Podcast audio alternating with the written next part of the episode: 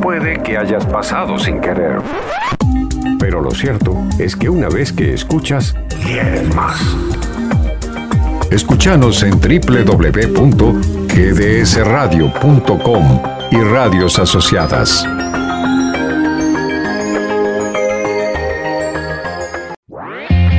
Fin de semana, principio de lo bueno.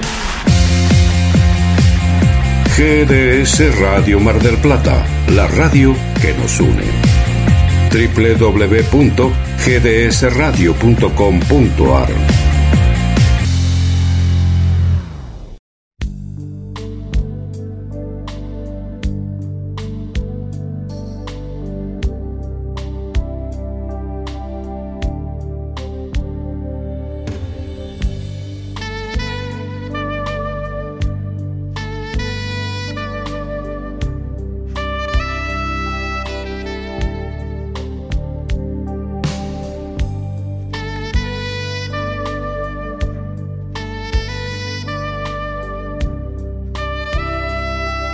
Buen día, bienvenidos a GDS Radio Mar del Plata.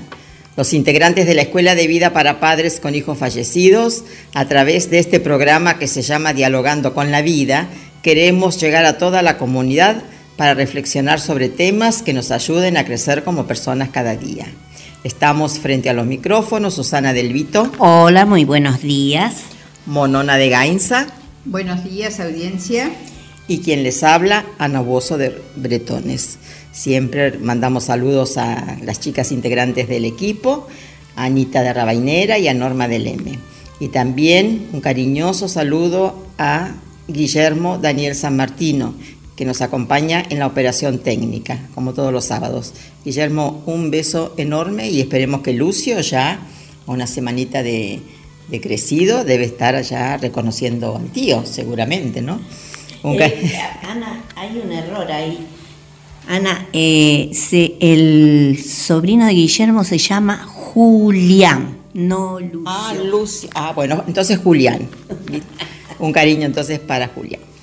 Esperamos el llamado de los oyentes para compartir la reflexión y también sus opiniones con mensajes de voz o escritos o por WhatsApp al teléfono más 54 223 424-6646.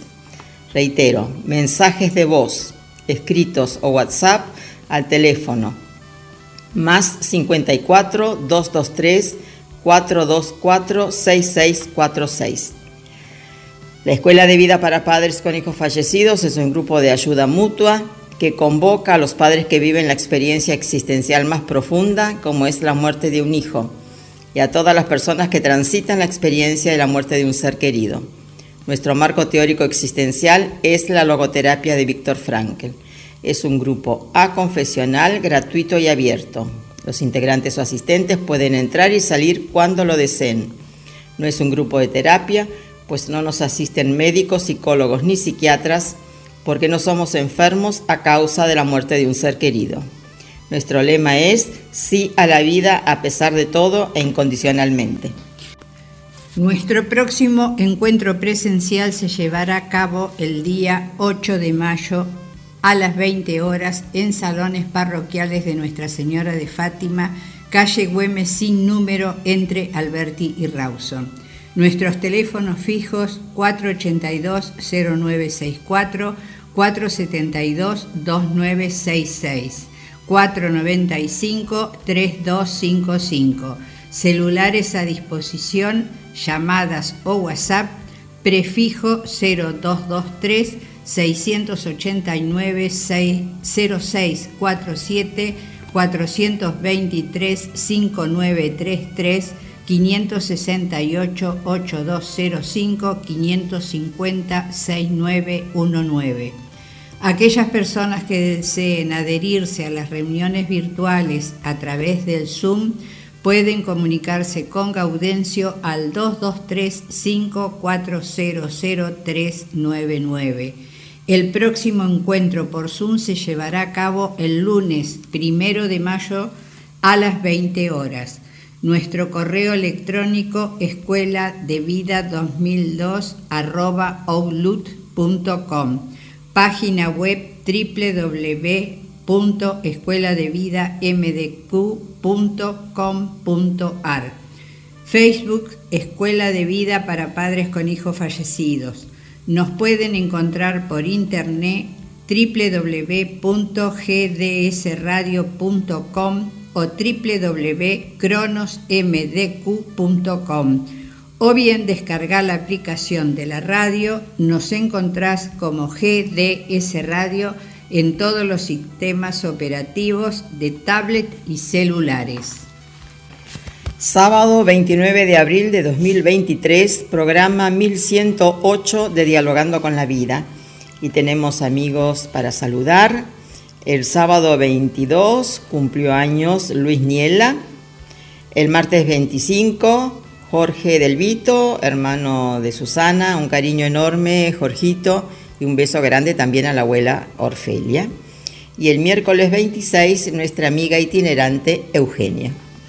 Y hoy, 29 de abril, cumple años eh, Agustín Peña, eh, un sobrino que tengo en Bolivia. Así que un cariño para la mamá Silvana y, y, Daniel, sus papás, que tengan un muy feliz cumpleaños. Ahora, como todos los sábados, vamos a ir con, con los mensajes de agradecimiento. ustedes recuerdan que el sábado pasado, después del impas de los 21 años, seguimos hablando de la familia y siempre decimos desde acá, desde el programa, que la familia es, debe ser una prioridad y queremos compartir todos los mensajes que hemos recibido, todos los comentarios para que corroboremos esto. Esther, desde Asunción, manda cariños y dice, excelente sábado para todos. La familia debe ser unida y basada en confianza para que funcione incondicionalmente para que así siempre se dé lugar al respeto y poder construir un ambiente de paz y seguridad. Vanessa de Santiago de Chile. La familia es la primera institución de la sociedad que te acoge al nacer y hay muchos tipos de familia, funcionales, disfuncionales, nuclear, extendida. La familia te entrega los primeros valores, ya sean buenos o malos. Todos aprendemos con el ejemplo de nuestros referentes paternos, maternos, de tutores o como sea el caso. Para mí, la familia es muy importante, la que me crió cuando fui niña y a la cual uno siendo grande igual recurre si necesita ayuda o consejo, y también la familia que he formado. María Vanessa, desde Canadá, Montreal, dice, hola mis queridas amigas de Dialogando con la Vida. La familia es para mí el mayor tesoro. Tengo a la mía en la distancia, en Costa Rica. No ha sido fácil estar lejos. Siempre fui muy cariñosa, de abrazos, de palabras amorosas, de dialogar, de estar muy presente en todo. Sin embargo, la distancia no ha sido obstáculo para seguir demostrando todo ese amor. El decirles te quiero, te amo, el estar pendiente, demostrarles lo importante que son para mí. Hacerles sentir todo ese amor, disfrutar de esa armonía familiar, manteniendo buena comunicación, compartir historias, recuerdos.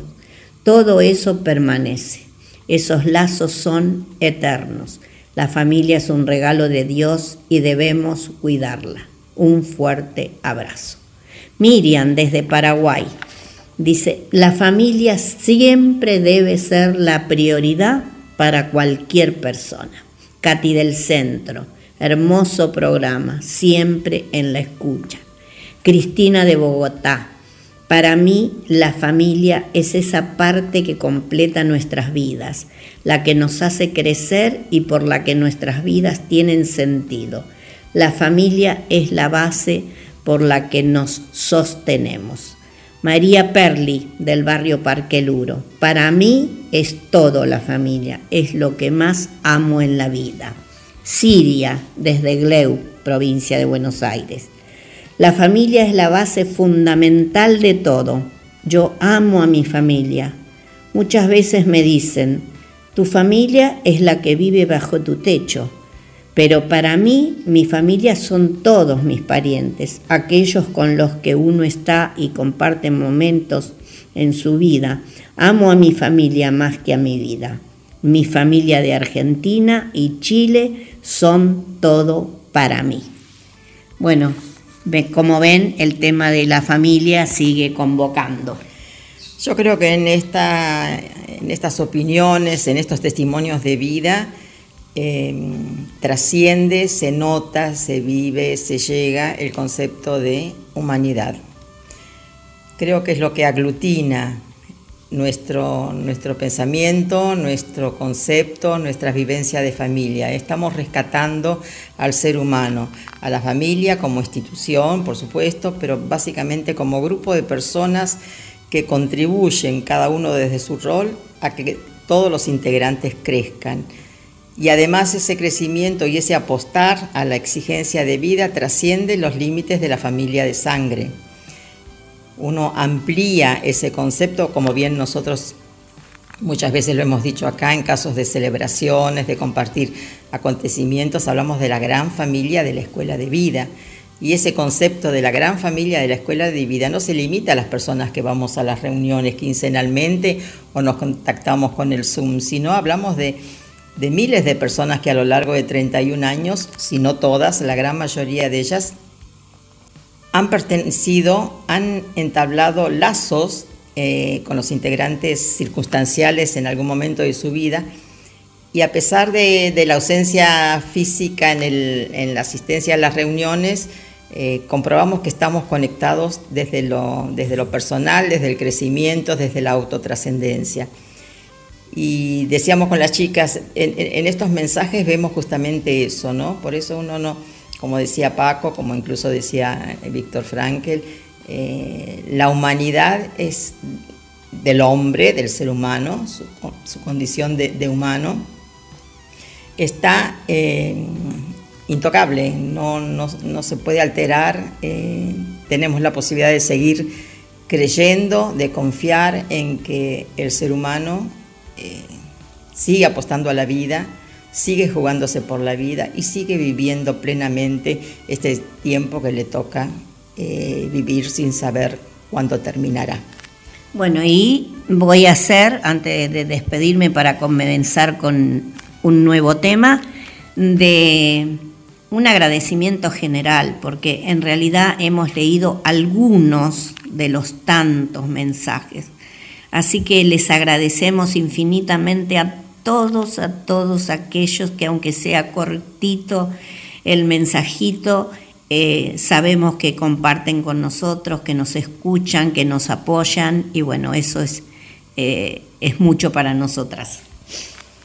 Siguiendo también en, el ámbito de, la familia, esta, necesidad de, ir ampliando un poco eh, el horizonte de, de los temas a tratar ya sea temas que tienen un cariz positivo y otros no tanto, vamos a acercarnos hoy a reflexionar sobre el resentimiento.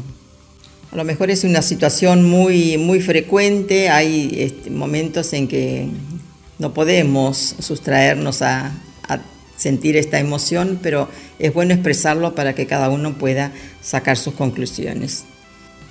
El crecer como persona lo decimos cada semana cuando nos presentamos, cuando abrimos el, programa, es una, una apelación. Resume la tarea que debe hacer todo ser humano, que nace varón o hembra y que, a partir de sus decisiones, las cuales cimentará en vida en un lapso de tiempo entre el nacer y el morir, Entenderá que la vida es una tarea por realizar, desde su condición de único e irrepetible. Palabras del doctor Francisco Paco Bretones. Buscar el sentido a su vida, en el aquí y el ahora, en cada circunstancia que se presente, contribuirá a su crecimiento como persona. Este es un proceso dinámico y continuo. En este camino a transitar encontramos obstáculos, dificultades, piedras que nos hacen detenernos y desorientarnos. Uno de ellos es el resentimiento. Mejor los oyentes que, nos siguen desde hace algunos años eh, creerán que es una contradicción el hecho que yo expresara ahora que nos hacen este, transitar un camino, cuando generalmente decimos el camino es lo que nosotros dejamos desde el hacer. Indudablemente que es una figura, siempre está la tendencia a indicar que tenemos que caminar hacia adelante, ¿no? y el camino podría ser el ejemplo de otras personas, pero justamente con las respuestas que damos vamos dejando en nuestro, nuestro camino. Y acá eh, conviene, chicas, Susana, Monona, hacer una referencia a esa metáfora tan rica y tan importante que es la metáfora del terremoto, ¿no? Escapelación a la vida como tarea para el crecimiento cuando sucede la muerte de un ser querido ¿eh? ejemplificamos esa situación existencial como las consecuencias de un terremoto. Diríamos, ¿qué pasa en un terremoto? Figurativamente, ustedes vieron en imágenes, cuando ha ocurrido en alguna parte, ¿qué pasa en un terremoto? No queda nada en pie. Eh, todo, todo se reduce a escombros. ¿Qué es lo que ocurre con cada uno de nosotros o con cada persona? cuando pasa por una situación límite, una pérdida sobre todo, y nosotros hablamos siempre de la pérdida de nuestros hijos, pero sabemos que es la pérdida de un ser querido eh, para cualquier persona. Entonces quedan esos escombros ahí tirados delante nuestro, que sería nuestra persona. ¿Y qué hacer con eso? ¿no es cierto? ¿Qué hacer con esos escombros que son los desechos de nuestra persona, que nunca más pensamos que vamos a poder reconstruirnos? Y sin embargo, en esta metáfora, yendo a esta imagen, nos damos cuenta con el tiempo, si es que nos ponemos a trabajar con ese tiempo, sobre todo porque los que vamos a la escuela de vida nos allana mucho el camino para pensar sobre esto y repensarnos qué vida queremos llevar de ahora en adelante, es ir limpiando cada ladrillito para reconstruirnos. Y ese cada ladrillito es aquello que más nos cuesta, tener la voluntad de levantarnos, de ver a los otros, a los otros seres integrantes de nuestra familia y así de, a poquito ir poniéndonos nuevamente de pie para comenzar a ver. Y acá ya nos iríamos a otro tema, ¿no? Pero es más o menos esa imagen. Reflexionando qué puedo hacer a mi llegada al grupo, es el estado de indefensión en que uno se encuentra cuando nos sorprende la muerte del ser querido. El profundo dolor, la sensación de despojo, de injusticia y pasa por el proceso de búsqueda de explicaciones que nos hace encontrar con obstáculos tales como el resentimiento y la culpa. En el caso del resentimiento, su significado es volver a sentir o repetir lo sentido, que estaba dormido. Esto sería la culpa puesta afuera, uno se dedica a buscar culpables. Yo creo que uno se dedica a buscar culpables porque este, uno no sabe dónde está parado, ¿no? Consume energía rumiando la impotencia, uno fantasea con represalias. Y cuánto desgaste si a uno le pasa esto, ¿no?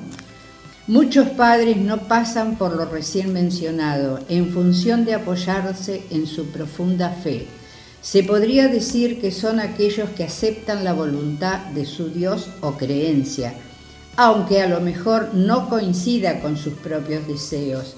Otros son aquellos que creen en la existencia de un destino, donde víctima y victimario son parte de una situación prefijada. de ejes que arman y desarman nuestra vida, que concluyen con la muerte del ser querido, en ambos. El resentimiento no tiene existencia, posiblemente no tiene el dolor. Eh, el resentimiento yo creo que uno gasta mucha energía, este, cuando esa energía se puede utilizar para cosas más saludables o para sanar un poco lo que a uno le ha pasado. Las anteojeras abiertas, como siempre decimos, para poder ver, escuchar y ir aprendiendo a vivir de nuevo. Y sí, porque generalmente el resentimiento puede ser la causa de la pérdida de nuestra capacidad de relacionarnos con los otros. Y indudablemente se tiende al encierro de uno mismo y reafirmando lo que dijimos hace, lo que dijo Monón hace unos minutos y también Susana, eh, pensamos en que todos tienen la culpa de lo que nos pasa y que son nuestros enemigos también, ¿no? Y después ocurre algo. Eh, sobre la primera parte que dijo Monona es esto de cuánta energía gastamos. Y yo hablo siempre de la construcción mental, que es lo que tenemos que aprender a controlar, porque nosotros agrandamos y esto no tiene fin. O sea que eh, creo que es algo que tenemos que meditarlo. Y en el resentimiento, ¿por qué será? A ver, que solo recordamos lo malo, porque decimos que el resentimiento es volver a sentir, resentir lo vivido, ¿no? O lo ya pasado. ¿Y por qué solo recordamos lo malo? En el caso nuestro o, de la situación límite de, de alguien pasa justamente por eso. Ante cualquier situación límite o de conflicto, sentir resentimiento y en ese resentimiento, entonces trato, trato de poner en los otros la culpa, como dijimos, de todo lo que a mí me ocurre. Y en realidad lo que me pasa ante, ante la situación de adversidad es que en mí se renueva, se remueve todo, todo lo que ha pasado en mi vida, todo lo que eh, compone mi biografía. Y aquí yo recuerdo las palabras del doctor Bretones que siempre decía, todo aquello que existencialmente entra en mi vida no sale más, lo tengo siempre dentro, todo está en mí. Cuando algo terrible me ocurre, como podría ser esta situación límite, todo se despierta y generalmente ese resentimiento me hace ver o rever todo lo que no supe resolver en su momento y lo convierto en negativo y destructivo. Creo que acá podríamos plantear la diferencia entre el recordar y el resentimiento. Porque el recordar, volver al corazón, uno resalta y destaca los buenos momentos los aprendizajes, situaciones de crisis de las cuales hemos sacado provecho y lo hemos capitalizado, un dolor o un sufrimiento capitalizado. En cambio, el resentimiento, como bien decía Susana, es insistir en las, en las cosas que hemos vivido negativamente de una manera negativa, no las cosas negativas en sí, sino esa, esa sensación, ese sentimiento de negatividad que le ponemos porque estamos resentidos porque porque mi amiga tiene a su hijo de 15 años y mi hijo murió, porque mi hermana acaba de tener un bebé y yo tengo, eh, mi hija murió siendo bebé. O sea, el hecho en sí no entraña algo negativo, sino la, intencionalidad y la vivencia que yo deposito en ese hecho. Entonces resiento, resiento desde la falta, desde la situación límite y desde la pérdida. ¿Nos vamos a corte, Susi?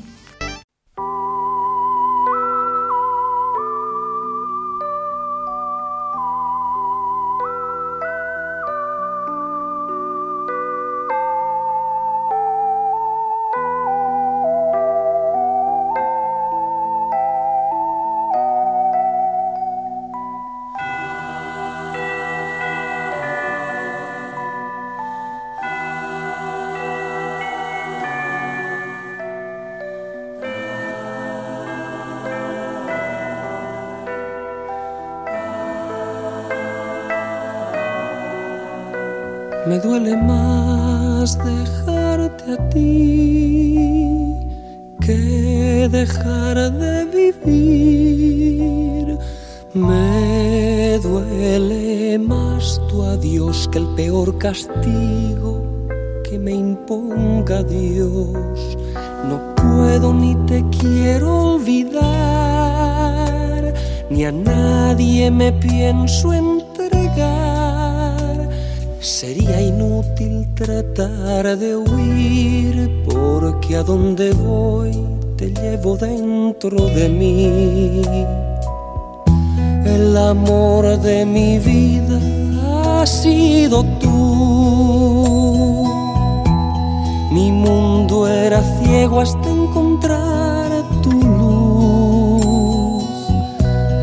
Míos tus gestos, tu risa y tu voz. Tus palabras, tu vida y tu corazón. El amor de mi vida ha sido tú. El amor de mi vida sigue siendo tú. Por lo que más quieras, no me arranques de ti. De rodillas te ruego, no me dejes así.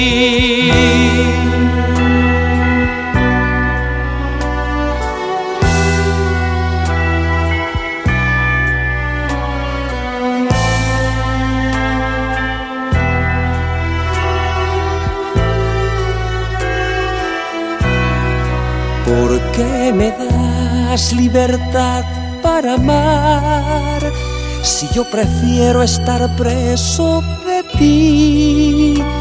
Quizá no supe encontrar la forma de conocerte y hacerte feliz. El amor de mi vida ha sido tú mi mundo era ciego hasta encontrar tu luz. Hice míos tus gestos, tu risa y tu voz. Tus palabras, tu vida y tu corazón. El amor de mi vida ha sido tú amor de mi vida sigue siendo tú. Por lo que más quieras, no me arranques de ti. De rodillas te ruego, no me dejes así.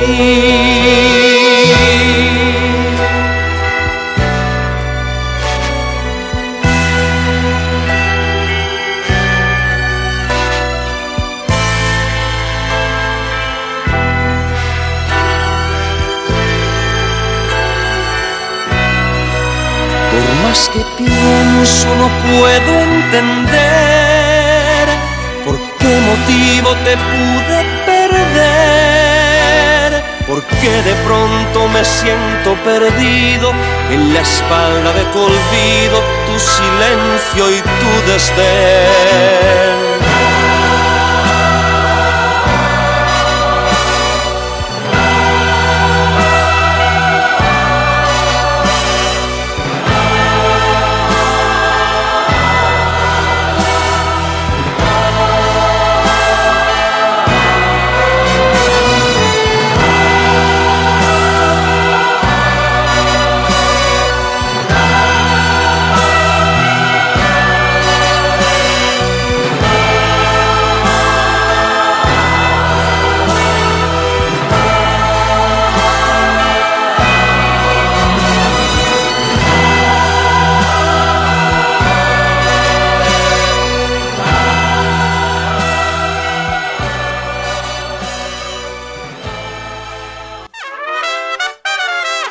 ...494-1010... Viaje con Servitaxi. Comodidad, seguridad y puntualidad. Aceptamos tarjetas de crédito. Descarga la aplicación en tu teléfono. Encontranos como Servitaxi Mar del Plata. Servitaxi, sinónimo de servicio. 494 1010. Colabora con la Escuela de Vida Hotel Lácar. Familia Barbaro. Colabora con el programa radial El Grupo de Padres de la Escuela de Vida.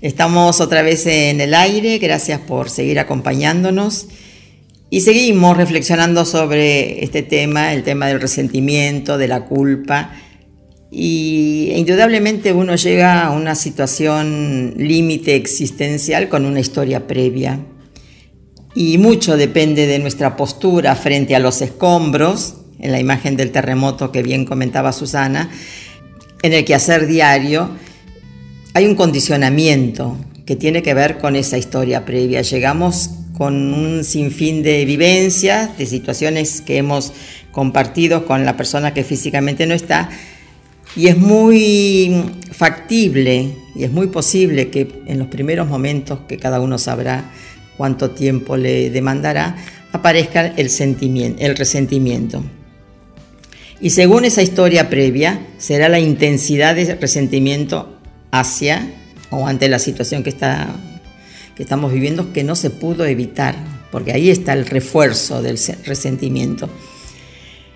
Entonces se mezclan e, esas sensaciones, esas, esas vivencias que no podemos separar los buenos momentos de los otros no tan buenos, pero que el caso de la situación límite engloba todo lo demás. Y llegamos a una conclusión que es tremenda, a veces sin darnos cuenta, pero otras veces para tratar de explicarnos a nosotros mismos lo que estamos sintiendo. Mi hijo muerto no es culpable de lo mal que me siento, porque en ciertas circunstancias uno indirectamente o inconscientemente llega a la conclusión de que está así porque su hijo o cualquier otro ser querido murió. ¿Es la causa? ¿Es el detonante? Sí, pero la palabra culpable es culpable de tenemos que borrarla porque no, no podemos seguir, digamos, mirando hacia adelante y ver cómo encaramos la vida. Lo absurdo del resentimiento es que en vez de sentir bronco, bronca contra mí mismo por mi pasado, que es, como ya dijimos, intocable, es nuestra única herencia, es lo único cierto, la vuelco contra los otros, a pesar de que nadie es culpable de lo que a mí me tocó vivir. Y esto lo vemos en las cosas cotidianas, ¿no es cierto, Susana? Sí. Este, vamos a hacer esto, ustedes van a ver que vamos a hablar continuamente del resentimiento y vamos a tener que reiterar conceptos, pero para siempre para ir llegando un pasito más adelante con la reflexión.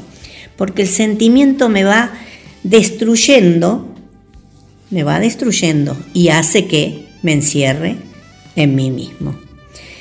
Y entonces estoy dándole vueltas y vueltas a las cosas sin encontrar una salida. Y acá volvemos a que pienso que todos tienen la culpa de todo lo que me está pasando.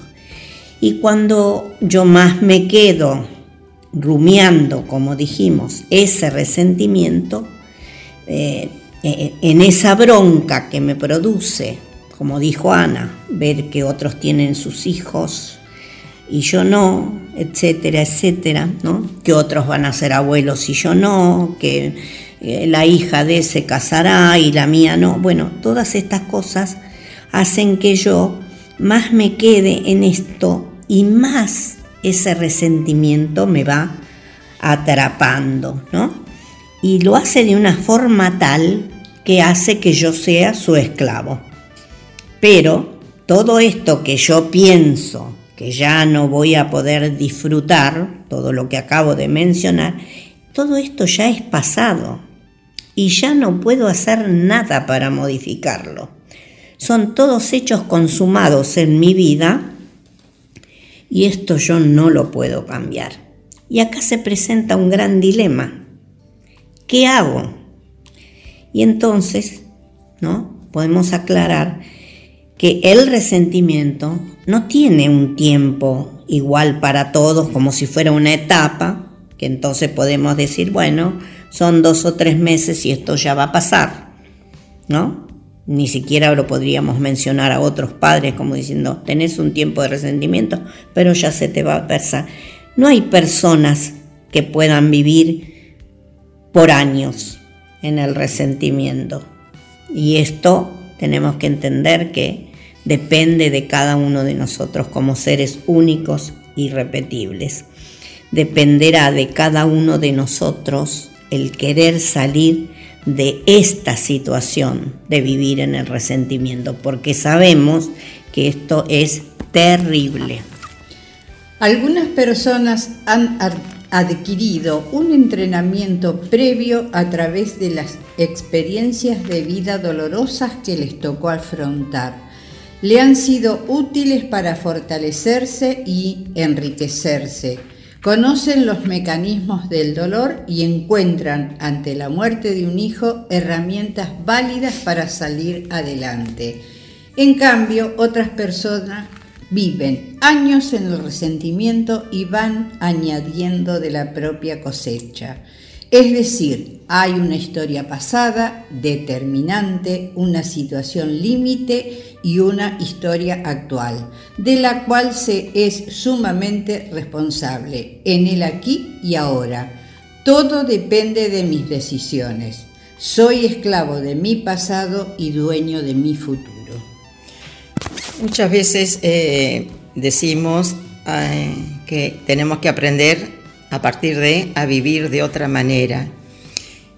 Y expresamos o hemos escuchado eh, a algunos papás decir, ahora voy a vivir otra vida, empiezo a vivir otra vida, y llegamos a la conclusión de que no se vive otra vida, se vive a partir de una nueva actitud frente a la vida. La reflexión sería en estos momentos de desconcierto, de dolor, después de sufrimiento, revisar el pasado, sinceramente y honestamente, en soledad, con uno mismo, como testigo, y ver hacia dónde apuntaron algunas decisiones, qué errores, qué puntos de vista equivocados tuvimos en resolver ciertas situaciones, en repasar las la convivencia, eh, la vida de la familia o con los seres queridos y hacer ese propósito de no de cambiar de actitud para no llegar después a situaciones que se van a eternizar por la respuesta y que el día de mañana también nos van a, a servir para darnos cuenta de que no hemos obrado honradamente. Sí, y, si no, vamos a vivir eternamente en el resentimiento. Pero esto nos lleva también aquí, para continuar con la reflexión, que nos podríamos preguntar, ¿qué podemos hacer para disminuir, para paliar, para vencer este resentimiento que tanto nos daña? Porque en realidad nosotros somos los más dañados y bueno, y acá de inmediato se hace presente el salir y ponerse en actitud de servicio. Acá el salir, recuerden que el doctor eh, Francisco Bretone siempre nos decía que era el verbo logoterapéutico por excelencia. Y esto lo podemos comprobar, porque el salir siempre es lo primero. Si nosotros no salimos de nosotros mismos, si no tomamos otra actitud y nos mantenemos en el encierro, este, no vamos a poder llevar una vida útil, ¿no?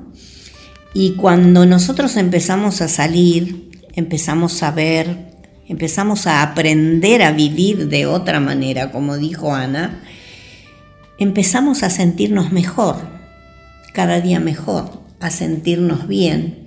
Y de esta forma voy venciendo a ese resentimiento que tanto me dañaba y me tenía anclada. ¿Por qué? Porque al salir yo pude comenzar a ver al otro. Y entonces dejo de pensar únicamente en, lo que a mí me pasa. Porque también tenemos esta herramienta clave que es la del autodistanciamiento.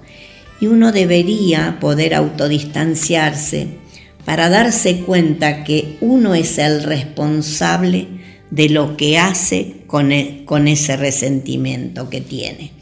Y entonces, de ahí en adelante, la decisión que yo tomo en base a eso van a ser los hechos y las vivencias que van a ir formando mi futuro, lo que yo voy construyendo hoy, con mi esfuerzo. Nadie me regala nada.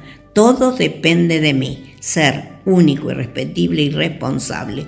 Debo afrontar. Dijimos que todo esto es un proceso dinámico, la vida, el vivir es un proceso dinámico y no podemos excluir o ignorar las preguntas que nos hacemos desde el desconcierto, desde la desesperación, desde la desesperanza que es más grande, desde el momento en que no sabemos cómo afrontar cada día o un momento del día. Entonces, la pregunta ¿por qué a mí? es inevitable y yo personalmente creo que es hasta saludable porque es el primer paso o uno de los primeros pasos para ir aceptando una realidad que nunca pensé que iba a vivir. Pero si nos quedamos únicamente con esa pregunta, ¿por qué a mí? Porque la respuesta que le podamos dar a esa pregunta no condicen con la situación concreta, eh, adoptamos una actitud muy egoísta y puede convertirse en patológico con el tiempo, cuando se se, instala en nosotros y, estamos constantemente tratando de tamizar lo que estamos viviendo con la pregunta ¿por qué a mí? Porque digo, las respuestas que podemos darles a esa pregunta no tienen nada que ver con las, las circunstancias, en este caso concreto con la muerte de un ser querido.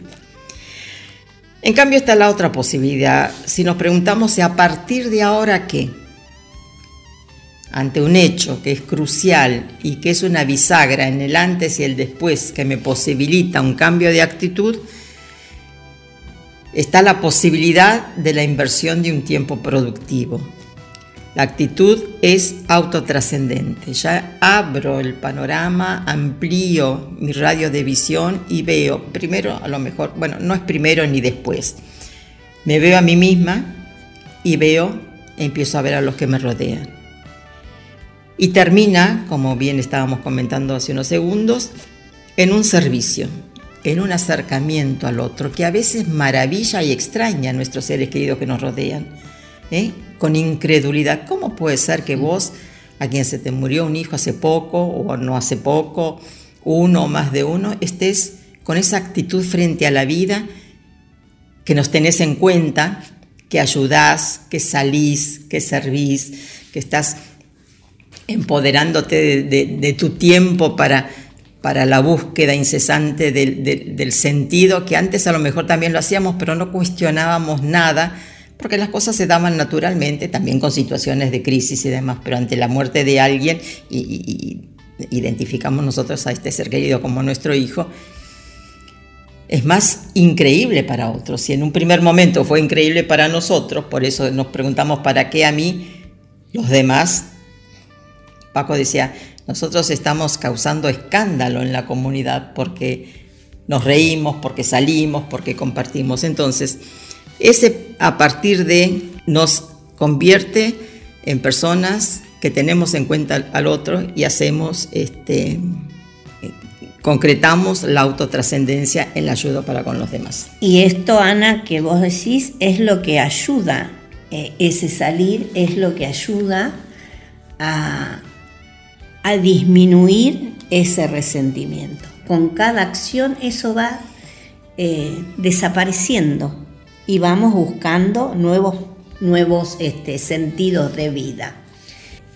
A veces no importa, a veces no, siempre, no importa lo que uno siente, sino lo que decide hacer a pesar de los sentimientos que tiene.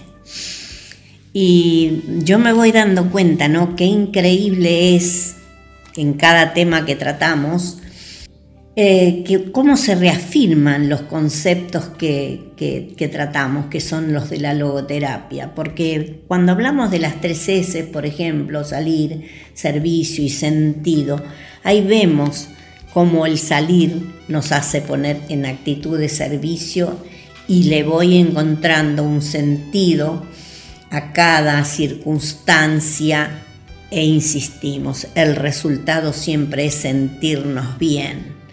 Y para que ocurra esto, ¿a qué debo apelar para poder salir?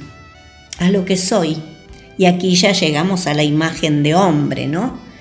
El hombre está constituido de tres partes, ¿no? Diríamos, lo biológico, lo psicológico y lo no ético o lo humano del hombre. Entonces, ahí es donde yo tengo que apelar a lo que soy. ¿Y qué es lo que soy? responsabilidad, libertad, conciencia, amor, solidaridad. Y de todo eso que soy salen mis acciones, bueno, todo lo, lo que me puede ayudar para seguir adelante. Y apelando a lo que soy, es que también voy a poder afrontar cualquier situación que me toque vivir por tremenda que sea. Esto ya lo dice Frankel en sus libros, ¿no? Porque, y si habláramos en términos médicos, podríamos decir sobre la logoterapia, ¿no? Reflexionando esto que digo, ¿qué inyección de esperanza nos aplica la logoterapia? No sé ustedes qué, qué opinan, ¿no?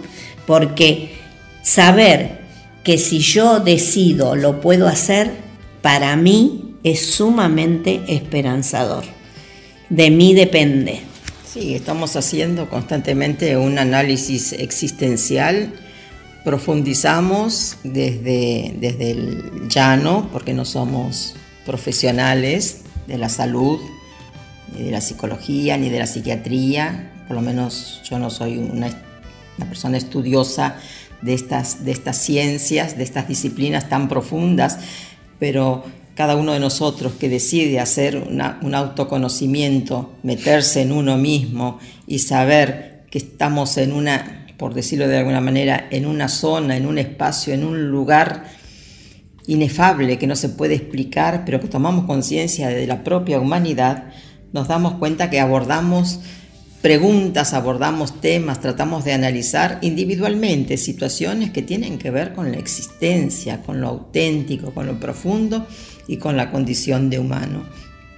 Entonces eso tiene una vuelta, tiene un, retorno que es volver a ver a los que están a nuestro alrededor. Entramos sin público, somos nosotros mismos, por eso yo siempre digo, no podemos dejar de ser honestos, no nos podemos engañar, porque no, estamos vendiendo ninguna imagen nuestra hacia el exterior. Delante mío hay un espejo y yo me hablo a mí mismo, pero cuando salgo de mí y, llego a la conclusión de que tengo que ver a los demás. Entonces procuro conocerme y, asimilar y, elegir esta nueva actitud a partir de para enriquecerme y enriquecer o ayudar a que otros se enriquezcan, no, no yo enriquecer a otros, sino despertar en el otro las ansias, el deseo de conocerse, que es un poquito la idea básica que tenía y que tuvo durante toda su vida Paco Bretones desde la logoterapia, desde los cursos, desde la escuela de vida y desde su consultorio. Eh, sacudir, hacer vibrar al, al, otro, al que circunstancialmente lo estaba escuchando, para que, entre comillas, nosotros decimos, se avive, se avive para vivir plenamente su vida volviendo a la pregunta esa tan crucial que nos hemos hecho todos, ¿por qué a mí? Eh, sí, los primeros tiempos es como una tortura y uno no va a encontrar nunca la respuesta por qué nos pasó lo que nos pasó. Pero sí, cuando va pasando el tiempo y podemos ir reflexionando, y la escuela nos enseña eso, este, por lo menos yo lo he aprendido ahí, el para qué me pasó, qué hago con lo que me pasó, dónde lo pongo, dónde lo ubico y qué eh, provecho le saco a ese para qué me pasó.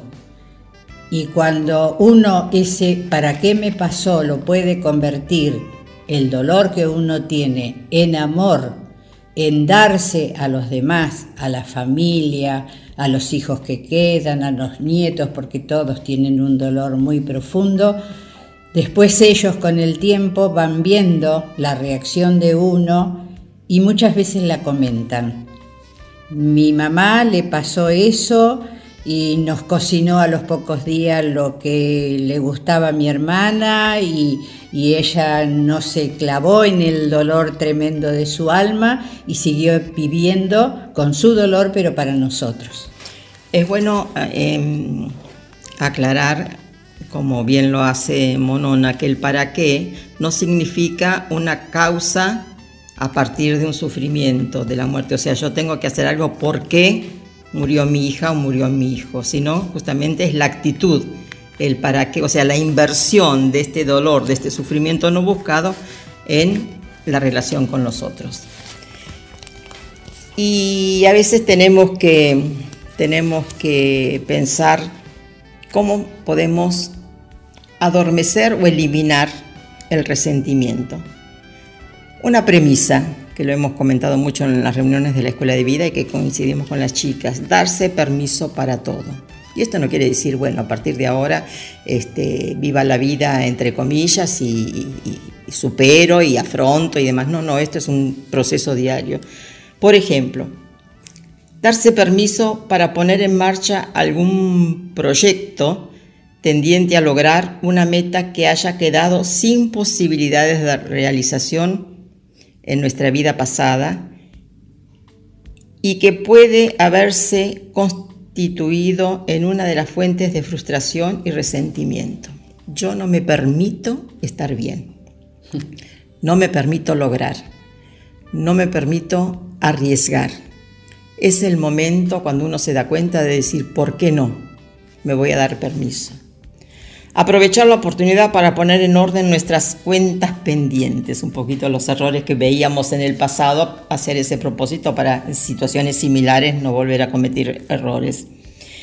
Y así poner en paz nuestro corazón, siendo nosotros los que nos acerquemos a los demás para comprender y perdonar viejos y nuevos rencores, distanciamientos, ofensas y omisiones que nos hacen sumar más sufrimiento y dolor que la muerte de nuestro hijo. Pedir perdón, disculparnos, si bien nosotros a veces, por supuesto de buena manera, nos justifican y bueno, y bueno, pobrecita, pobrecito, y nosotros herimos, lastimamos, a veces hasta, ofendemos por el resentimiento, por la sana envidia, no, envidia de que otros tienen y yo no tengo, otras personas viven y yo no puedo vivir esas situaciones que antes compartíamos en común.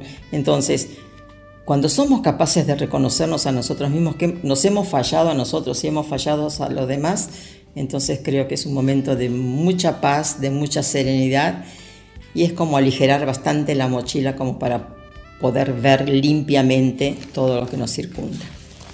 Con esto nos vamos al segundo corte musical.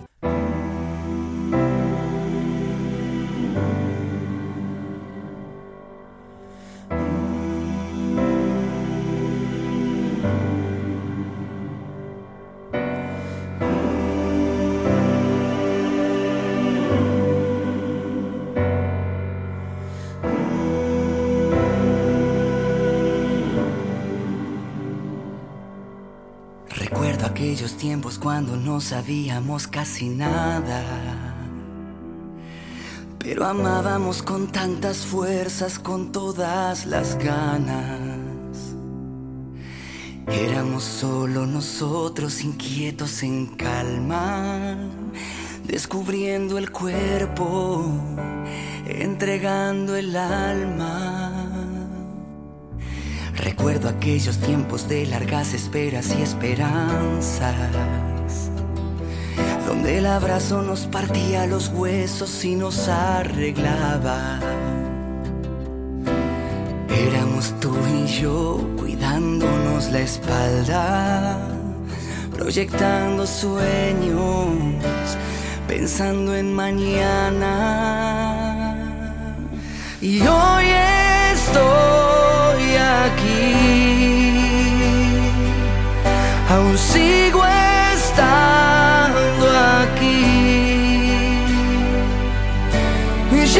crecimos, ya aprendimos, somos lo que fuimos nuevamente. Más allá del tiempo y de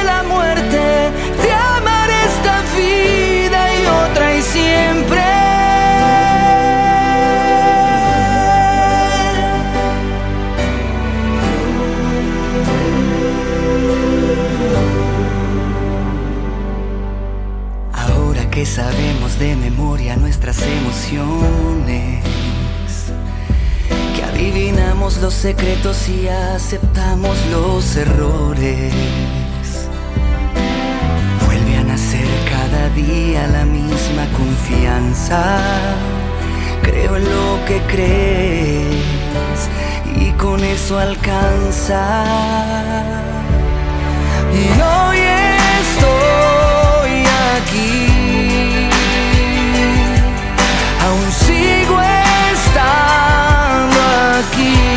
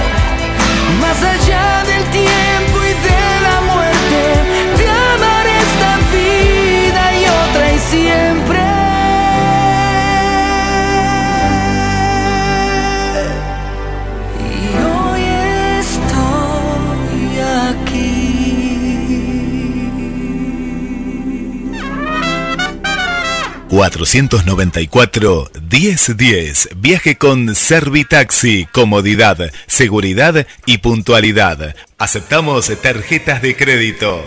Descarga la aplicación en tu teléfono. Encontranos como Servitaxi Mar del Plata. Servitaxi, sinónimo de servicio. 494 1010.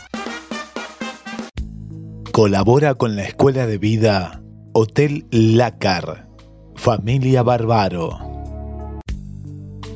Colabora con el programa radial El Grupo de Padres de la Escuela de Vida.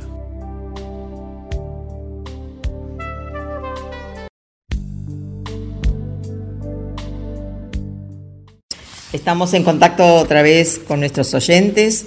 Vamos a, reflexionar, a hacer referencia a una a otra situación, otro sentimiento negativo que puede perjudicar, perjudicarnos y entorpecer eh, esta, esta intención del para qué o para quién a partir de la muerte de un ser querido.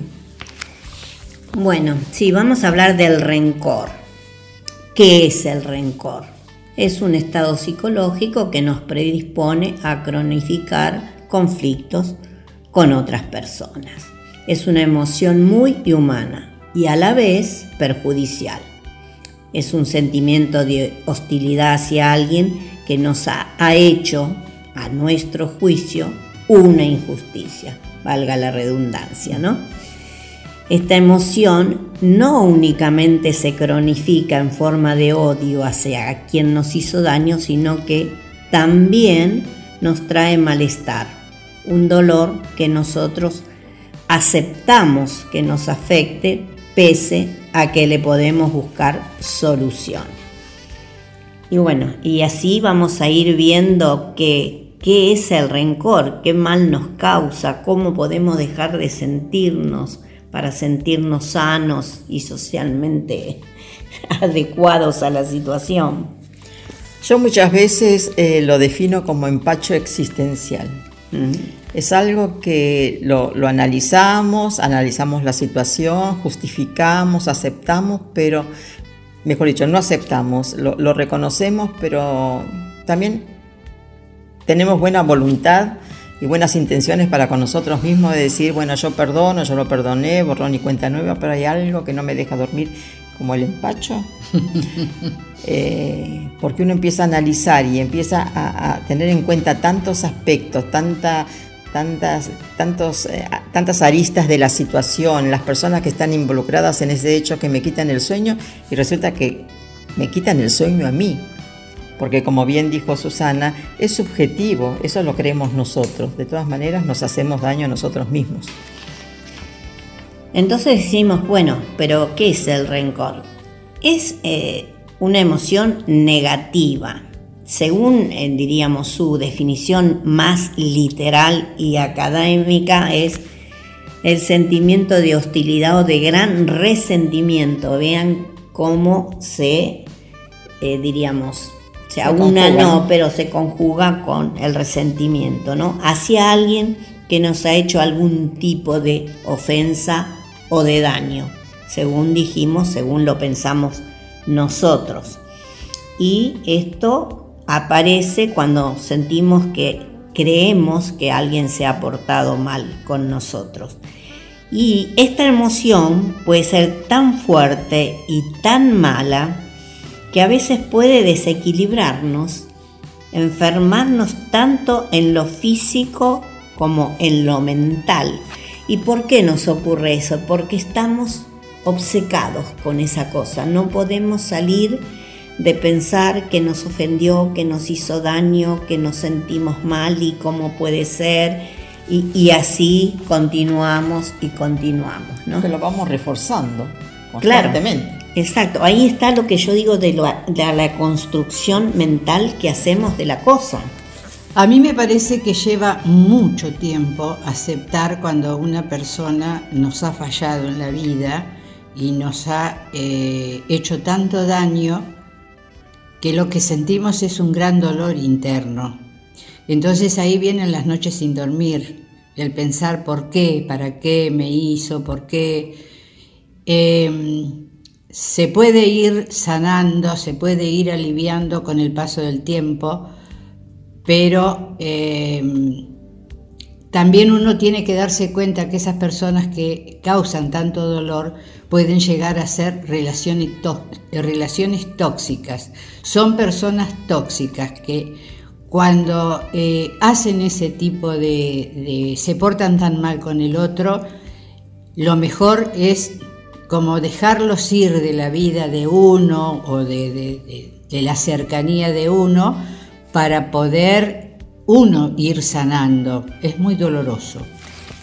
Claro, lo que pasa aquí es que estamos nosotros permitiendo que volvernos una persona rencorosa, que en el fondo sabemos que el rencor a quien daña a uno, porque generalmente refuerza en la mente todo eso que a lo mejor no era tan importante. Habría que eh, reflexionarlo, hablar con uno mismo y ver cómo realmente se puede cambiar la cosa. Es que el hecho duele cuando la acción viene de parte de alguien muy allegado, muy íntimo, muy cercano a nosotros, porque como Paco siempre ponía como ejemplo en las charlas de logoterapia, una simple cachetada dada por una persona muy allegada duele más que una trompada que venga de una persona ajena, desconocida.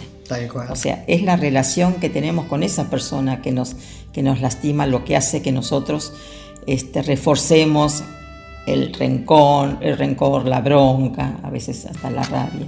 Claro, y fíjense que esto, este ejemplo pequeño que dan a lo de la patada, lo del golpe, nos hace inclusive dar cuenta, ver qué es el dolor y qué es el sufrimiento, y ahí el sufrimiento lo creamos nosotros, ¿no?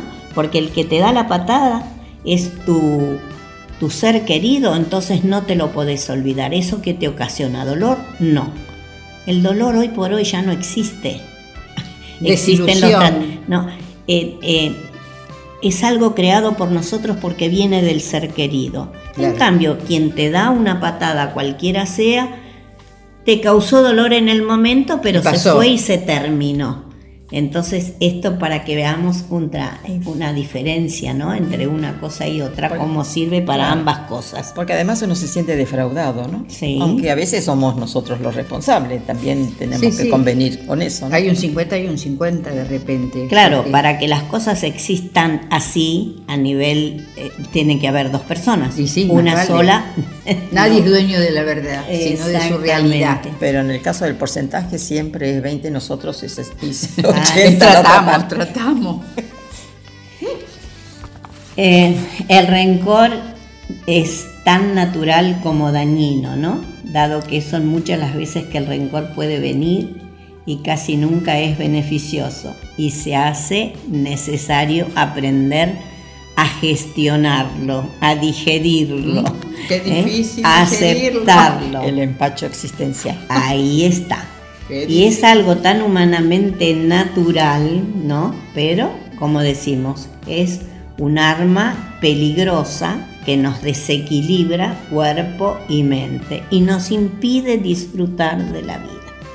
Y acá insistimos, los únicos dañados somos nosotros. Y el poder se lo damos nosotros también. Exactamente, exactamente. Entonces, uno se plantea para qué sirve ser rencoroso y llegar a sentir odio por otra persona. Todo lleva su tiempo Sí, para digerirlo.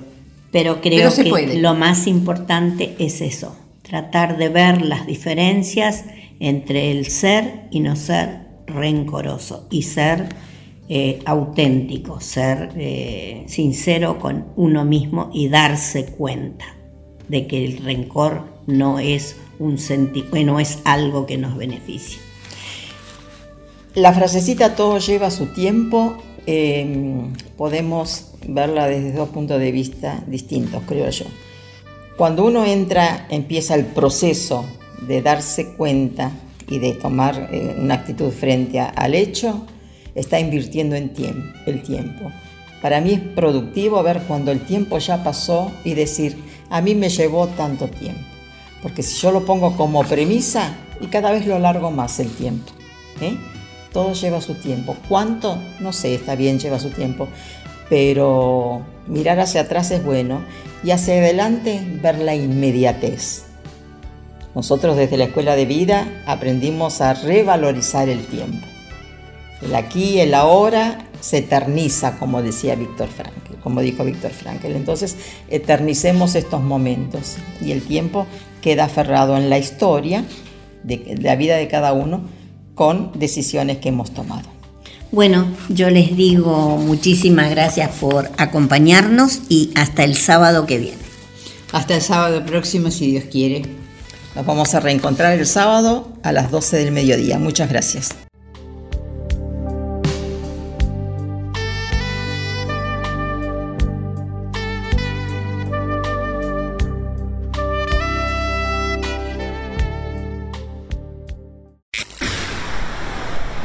No imaginamos un solo día sin tu compañía, sin tu compañía. GDS Radio Mar del Plata, la radio que nos une. Suena el otoño de tu radio.